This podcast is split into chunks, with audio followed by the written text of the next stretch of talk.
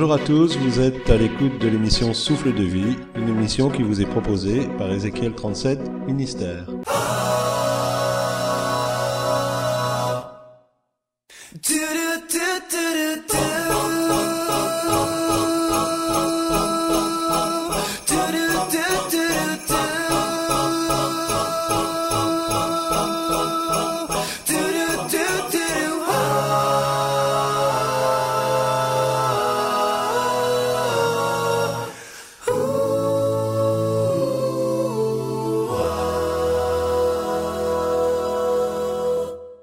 Tous et à toutes, nous sommes heureux de vous accueillir pour euh, cette 20e euh, émission qui sera aujourd'hui un peu particulière parce que nous désirons partager euh, ce que le Seigneur a mis sur notre cœur depuis bien des années. Nous avons déjà partagé par bribes ces visions, ces songes que le Seigneur nous a donnés dans les émissions, sur le site, mais nous pensions qu'il était souhaitable d'en avoir un aperçu complet afin que vous puissiez vous y faire euh, une idée claire. Donc nous vous demandons d'écouter cette émission avec une oreille euh, attentive et avec sérieux. Le but, c'est que vous vous laissiez interpeller par euh, le Seigneur comme si c'était une parole prophétique. Alors bien sûr, vous avez toute l'aptitude à la discerner, à l'examiner, à l'étudier, à retenir ce qui est bon, mais nous vous demandons vraiment de d'avoir ce sérieux euh, dans le sens d'avertissement que le Seigneur donne au travers de cette émission. Alors, euh, mon épouse chérie est à côté de moi. Bonjour. Et j'aimerais d'abord que tu nous parles de cette vision que tu as eue d'un gros nuage noir. Oui, j'étais pendant dans un temps de prière et euh, d'un seul coup, j'ai eu devant moi un énorme nuage noir qui était très épais et fort impressionnant, qui était, c'était effrayant. Et je me suis arrêtée net de prier en me demandant mais qu'est-ce qui se passe? Et en même temps, euh, dans cette période-là, tu as eu aussi la vision d'un tableau. Oui. En fait, en sortant du culte, à trois reprises, j'ai eu sous mes yeux un, tableau. C'était des toits. J'ai dit à Dieu, mais c'est quoi ces toits? Qu'est-ce que c'est? Et rien, pas de réponse. Et j'allais régulièrement prier chez une euh, servante du Seigneur. Et elle me elle m'a fait attendre dans une pièce que je n'étais jamais encore allée euh, chez elle. Et donc, euh, bah, en attendant euh, qu'elle fasse ce qu'elle avait à faire, j'ai regardé autour de moi et d'un seul coup, je vois ce tableau, celui dont j'avais eu cette vision. Et donc, bien évidemment, j'ai demandé à cette sœur qu'est-ce que représentait ce tableau, parce qu'en fait, il y avait plein de toits et on voyait des montagnes. Et elle m'a dit, c'est le mont Égual et c'est les maisons dans lesquelles se cachaient les Huguenots. Donc a commencé en moi une quête, une recherche de qui étaient ces Huguenots, qu'est-ce qu'ils avaient vécu, en essayant de comprendre qu'est-ce que Dieu voulait me dire à travers ça. En fait, nous avons été en réflexion par rapport à cela et à ce jour, nous avons compris que ce nuage noir représente une oppression spirituelle. Oui, c'est une oppression, nous pensons, qui va se, se enchaîner les enfants de Dieu mal affermis dans la parole de Dieu et qui, qui vont être dans, dans enténébrés. La compréhension de la vérité de la parole de Dieu ne les éclairera plus.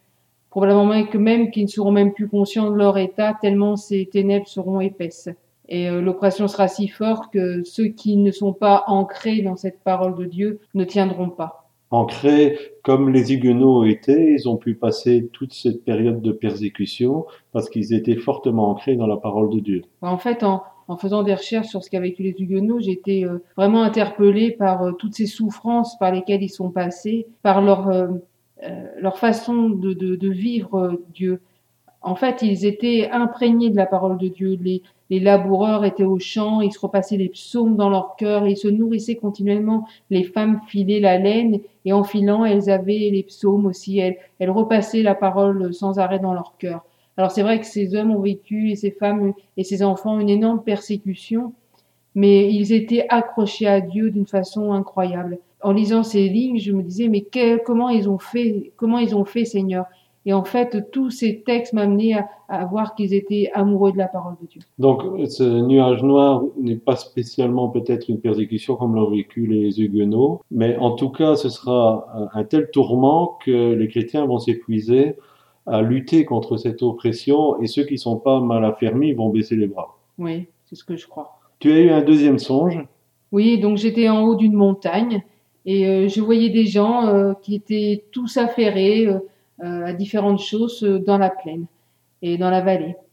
Et il y a eu un premier tremblement de terre. Et là, j'ai commencé à avoir peur, j'avais de l'inquiétude pour ceux que j'aimais et puis pour moi-même. Hein, parce que tout cela, tout ce que, dont je vous parle, je suis la première concernée. J'ai vu un deuxième tremblement de terre et, et là, la panique commençait sérieusement à monter. Là, je, n'ai pas vu, mais au fond de mon cœur, je savais qu'un troisième tremblement de terre allait avoir lieu. Et euh, je, me suis mis à crier Jésus, Jésus, et, je savais qu'il n'y avait plus que ça à quoi on pouvait s'accrocher. Après, ben, je me suis réveillée, et là, ben, j'ai demandé à Dieu aussi de m'expliquer qu'est-ce qui venait de se passer. Moi-même, j'ai eu une vision euh, d'une terrasse de, café où il y avait des chaises et des tables. Et puis, à un moment donné, il y a eu un fort orage et puis ce fort orage a tout balayé, les chaises, les tables, tout a été euh, complètement renversé et emporté au loin. Et il y avait une forte pluie qui nettoyait le, le sol. Malachie 3.18 euh, et 4.1. En fait, cette référence est juste avant ce que nous portons, qui est Malachie 4.2 à côté d'Ézéchiel 37, euh, nous dit, et vous verrez de nouveau la différence entre le juste et le méchant, entre celui qui sert Dieu et celui qui ne le sert pas. Car voici le jour vient, ardent comme une fournaise. Tous les hautains et tous les méchants seront comme du chaume, le jour qui vient les embrasera, dit l'Éternel des armées, il ne leur laissera ni racines ni rameaux. Donc avant cette promesse de restauration, il y a un temps très difficile. C'est pareil dans Ézéchiel 37. Oui, la vallée, elle était faite d'ossements. C'était des gens qui avaient été tués de mort violente, certainement en fait, ils se sont tous retrouvés là, ils ont été coincés, quoi, quelque part dans, entre, dans, les mains de l'ennemi. Juste avant d'écouter une page musicale, ce que nous voulons dire, c'est qu'il y a des temps difficiles qui viennent sous la forme de ce nuage noir qui sera une forte oppression et nous avons besoin de nous préparer. Et nous écoutons Elisabeth Bourbouze, Saint et l'Éternel. On se retrouve tout de suite après. À tout de suite.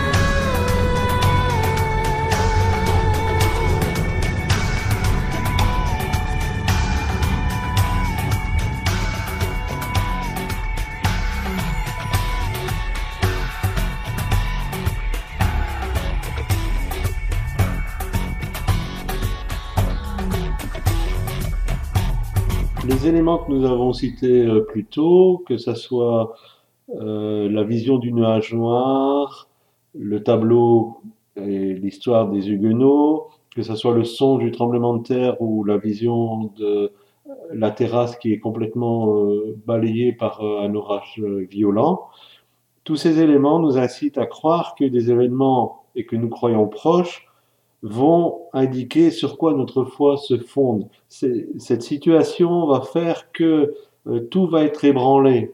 Comme il est dit dans Matthieu 7, 24 à 27.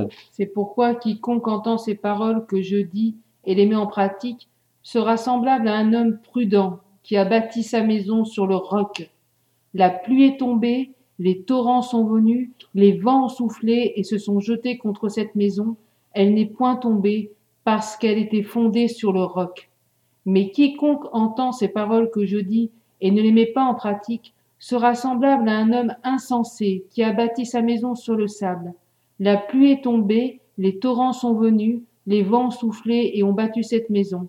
Elle est tombée et sa ruine a été grande. Jésus a annoncé que la tempête viendrait contre les vies, même de ceux qui croient. Et en fonction de comment nous sommes fondés sur sa parole, donc sur la parole de Dieu, nous allons pouvoir tenir ou nous allons sombrer. Récemment, j'étais en prière d'intercession pour euh, les chrétiens d'Irak. Vous savez que euh, beaucoup de chrétiens souffrent de la persécution en Irak, beaucoup sont, sont massacrés. Et j'intercédais dans le sens de dire, mais Seigneur, quand est-ce que tu vas faire justice au sang innocent et peut-être dix minutes après, euh, nous avons ouvert la parole de Dieu et nous sommes tombés sur le passage d'Apocalypse 6, 9 à 11. C'est un passage que je ne connaissais pas par cœur personnellement. Je l'ai probablement lu, mais euh, ça ne m'avait pas plus interpellé que cela. Mais ce passage dit, quand il ouvrit le cinquième sceau, il vit sous l'autel les âmes de ceux qui avaient été immolés à cause de la parole de Dieu et à cause du témoignage qu'ils avaient rendu. Ils crièrent d'une voix forte en disant, Jusqu'à quand? Maître saint et véritable, tarderas-tu à juger et à tirer vengeance de notre sang sur les habitants de la terre? Une robe blanche fut donnée à chacun d'eux, et il leur fut dit de se tenir en repos quelque temps encore, jusqu'à ce que fût complet le nombre de leurs compagnons de service et de leurs frères qui devaient être mis à mort comme eux. Cette réponse nous a confirmé dans le sens qu'il y a des choses qui sont écrites et qui sont inévitables on ne peut pas les éviter. Quelque part, Dieu me disait, mais tu demandes euh, que je rende justice pour le sang innocent, mais il faut que le nombre de martyrs arrive à un certain point. Et ce qui est à notre portée, c'est que nous pouvons nous préparer pour ces événements. Nous ne pouvons pas les changer parce que c'est écrit, mais nous pouvons nous préparer pour pouvoir passer à travers. Oui, on voyait dans une époque euh, très particulière et si vous suivez un peu tout ce qui se dit dans l'Église, sur le net aussi, on peut constater à l'heure actuelle qu'il est beaucoup question de la fin des temps. Donc on trouve tout un tas d'articles, tout un tas de livres, tout un tas de d'écrits sur la fin des temps. Et même des prédicateurs prêchent beaucoup sur la fin des temps. Et s'il est vrai que le Seigneur veut interpeller aujourd'hui son Église euh, de différentes façons sur les temps que nous allons traverser, nous croyons que la première des choses sur laquelle Dieu veut nous interpeller, c'est l'état de nos cœurs. Il est vrai que si on a un regard euh, ouvert sur ce qui se passe, on peut constater que les, ténèbres s'épaississent de plus en plus et de fortes oppressions, notamment même l'islam, arrivent sur nos pays. il semblerait que le Seigneur souhaite nous interpeller sur les fondements que nous avons établis dans nos vies et amener un éclairage sur la façon de se préparer pour les temps qui viennent. Pour beaucoup d'entre nous, nous avons oublié la parole de Dieu. Euh, nous la consommons façon fast-food et nous avons posé euh, dans un coin. Et à l'instar des Huguenots, le Seigneur euh, nous invite à nous y replonger, à la méditer, afin qu'elle prenne vraiment vie en nous, comme le disait mon mari, devenir une bible sur patte, devenir des, que, cette parole devienne aussi une lumière sur notre sentier parce qu'elle va nous éclairer dans ces ténèbres qui s'avancent. Le Seigneur aussi veut nous rappeler que le seul fondement sur lequel notre vie peut se construire, c'est Jésus-Christ. Si vous ne construisez pas la maison de notre vie, si vous construisez pas la maison de votre vie sur les paroles de Dieu, sur la parole, quand la tempête viendra, notre maison sera détruite.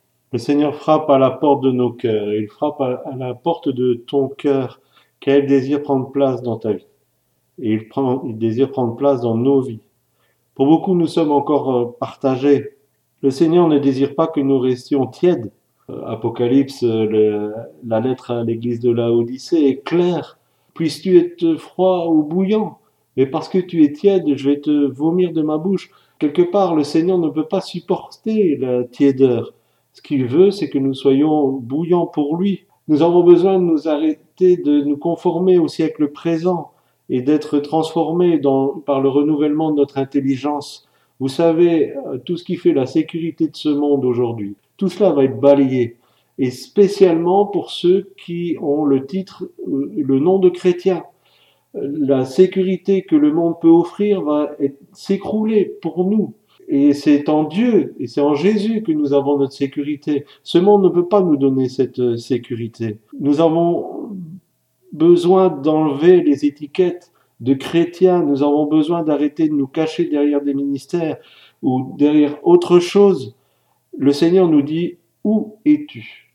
Et j'ai été interpellé parce que nous écoutons régulièrement des prédications d'autres serviteurs de Dieu et je peux dire qu'aujourd'hui, la voix d'Élie, elle est en train de claironner et il y a cette, cette parole qui est un retour au message de la croix, une interpellation à ce que ce soit des vraies conversions, que les gens s'approchent de Jésus et qu'il y ait une transformation de, de vie. Élie est déjà en train de parler.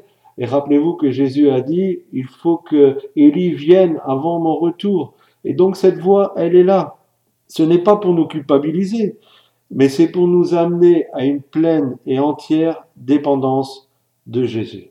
Nous laissons une page musicale avec Sébastien Demeret et nous nous retrouvons tout de suite après. Le titre c'est Si la mer se déchaîne. Et pendant ce temps musical, réfléchissez à ce que nous avons dit. À tout de suite. À tout de suite.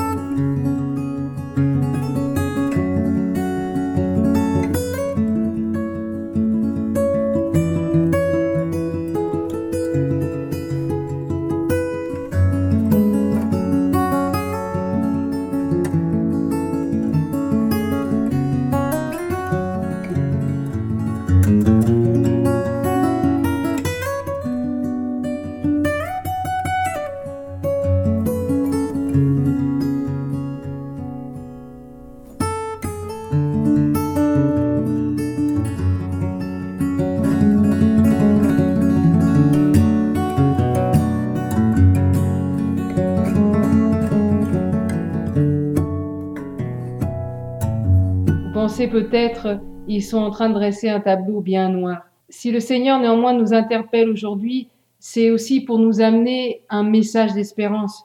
Une terre euh, qui est desséchée, euh, qui va être désaltérée comme jamais elle ne l'a été. J'ai fait un songe, j'étais sur une terre toute crevassée, c'était mort, c'était sec, il n'y avait pas une, pas une trace de vie, pas une plante, rien. Et d'un seul coup, euh, j'étais en train de regarder cette terre et je vois des grosses crevasses et des vers qui commençaient à remonter à la surface. Et d'un seul coup, une pluie est arrivée. Ça a commencé, et plus en plus fort, plus fort, au point que ça devienne une pluie torrentielle. Et en même temps, il y avait la présence de Dieu, mais c'était fort, très fort. C'était palpable, je la ressentais, c'était extrêmement puissant.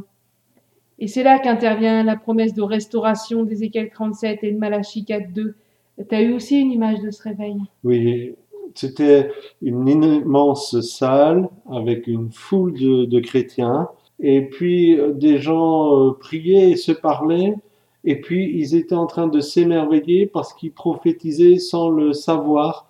Et la personne disait, ben, quand tu me parlais, tu étais en train de prophétiser sur ma vie. J'en ai vu d'autres qui euh, priaient pour un homme qui était dans une chaise roulante et quand il priait, il se levait d'une manière tout à fait naturelle. Et ce qui était surtout particulier, c'est que c'était pas des ministères en vue, c'était pas des leaders, mais c'était des gens du, peuple tout simple qui exerçaient euh, ce réveil et puis il y avait une forte puissance et présence de Dieu. En fait, les leaders étaient tout autour de la salle en cercle et il laissait faire les choses, il veillait simplement à ce que ça se passe dans, dans un bon fonctionnement. C'était une image simple mais forte qui m'a vraiment interpellé. Alors, quelle conclusion on peut arriver sur ce qu'on a dit dans cette émission? Eh bien, que l'Église aujourd'hui, elle est visible, mais euh, elle ne pourra plus l'être à cause de cette oppression à un moment donné. Et que ça sera le tri entre ceux qui sont ancrés en Christ et ceux qui vivent dans le compromis, car ils ne pourront pas tenir. Néanmoins, une Église souterraine subsistera et vivra la gloire et la présence de Dieu, parce que Dieu n'abandonne pas ses enfants et Dieu ne va pas les laisser euh, euh, sans rien. Jusqu'au temps fixé, ou alors où ces chrétiens vont sortiront de leur cachette pour manifester au grand jour euh, toute la puissance de Dieu. Donc voilà, il y a un avertissement il y a aussi une promesse au travers de ce que nous vous avons partagé. Nous ne voulons pas vous troubler, nous essayons d'être porteurs simplement de ce que Dieu a mis euh, sur notre cœur. Mon épouse aimerait terminer par une question primordiale. Voulons-nous faire partie de cette armée que Dieu suscitera? Voulez-vous faire partie de cette armée? Cette émission se termine. Nous serions très heureux d'avoir un feedback et que vous nous écriviez donc à l'adresse sdv.mfpg.gmail.com. Je répète, sdv.mfpg.gmail.com. Vous pouvez poser vos questions, vous pouvez peut-être parler de ce que vous-même vous avez reçu. Nous serons heureux qu'il y ait des confirmations prophétiques de ce que nous venons de partager avec vous. Peut-être que vous vous rendez compte que vous n'êtes pas ancré, que vous avez besoin de d'affermir votre vie en Jésus, euh, n'hésitez pas à nous écrire, nous serons heureux de vous répondre, de prier pour vous et de passer même du temps à votre écoute. Voilà, on se retrouve très bientôt. On termine par une chanson d'espoir chantée par Page Connection et le titre c'est Abrite-moi. Que le Seigneur vous bénisse. Oui, soyez bénis. À bientôt. Au revoir.